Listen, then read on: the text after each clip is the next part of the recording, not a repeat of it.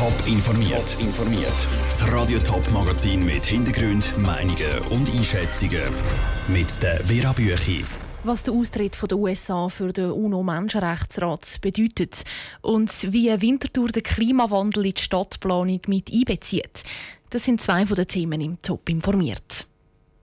Zuerst das Pariser Klimaabkommen, dann die UNESCO und jetzt auch noch der UNO-Menschenrechtsrat. US-Präsident Donald Trump, seine Regierung, tritt schon wieder aus einem wichtigen internationalen Abkommen aus. Was das heisst, im Beitrag von Sarah Frattaroli.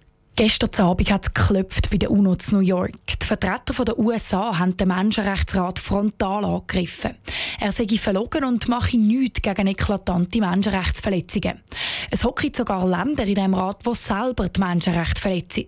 Fazit: Die USA zieht sich aus dem Rat zurück. Ganz Unrecht hätte die USA mit dieser Kritik nicht, gibt der Historiker und USA-Kenner Norbert Finch zu.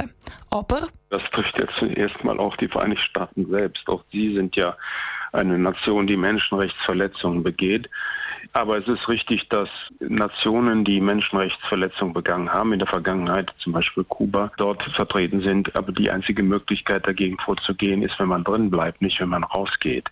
Ein ganz aktuelles Beispiel für Menschenrechtsverletzungen in den USA sei zum Beispiel, dass Familien von illegalen Migranten an den Grenzen auseinandergerissen werden.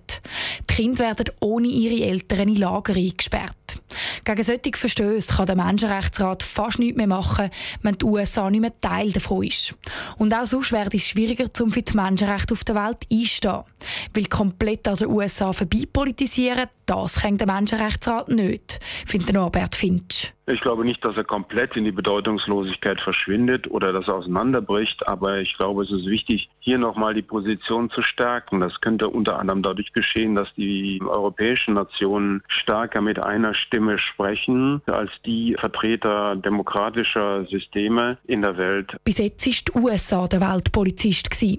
Gleich könnte diese Rolle zwangsläufig an die europäischen Länder übergehen. Der Beitrag von Sarah Frattaroli. Die USA hat ihren Rücktritt aus dem UNO-Menschenrechtsrat erst angekündigt. Wenn sie genau austritt, das ist noch nicht klar. Experten sind sich aber sicher, dass es keine leere Drohung ist, sondern dass die Amerikaner ernst machen mit ihrem Austritt. Was haben das Sulzer Areal zu Winterthur, die Bahnhofstrasse Zürich oder der Flughafen Kloten gemeinsam? Sie sind sogenannte Klima-Hotspots. An heißen Tagen wie heute wird es dort besonders heiß. Der Kanton Zürich hat jetzt eine Karte veröffentlicht, die genau zeigt, wo die Klima-Hotspots vom Kanton sind. Wie die Stadt Winterthur die Karte jetzt braucht, um die Zukunft der Stadt zu planen, im Beitrag von Sandro Peter. Die Klimakarte vom Kanton Zürich zeigt ganz genau, wo das es im Kanton Zürich eher heiß ist und wo nicht. Für die Stadtplaner sind das ganz wichtige Instrument, betonte Björn Dreier von der Fachstelle Umwelt von der Stadt Winterthur. So können die Verantwortlichen Siedlungen so planen, dass die Klimahotspots entschärft werden. Das heisst zum Beispiel, wenn man ein grosses Bauvorhaben hat, dann kann man in Zukunft auch prüfen und optimieren, ob zum Beispiel eine Gebäudeform dort anpasst. Das heißt, stört man zum Beispiel durch Lüftungen, also so Kaltluftströme, die wichtig sind zur angenehmeren Temperatur vor Ort.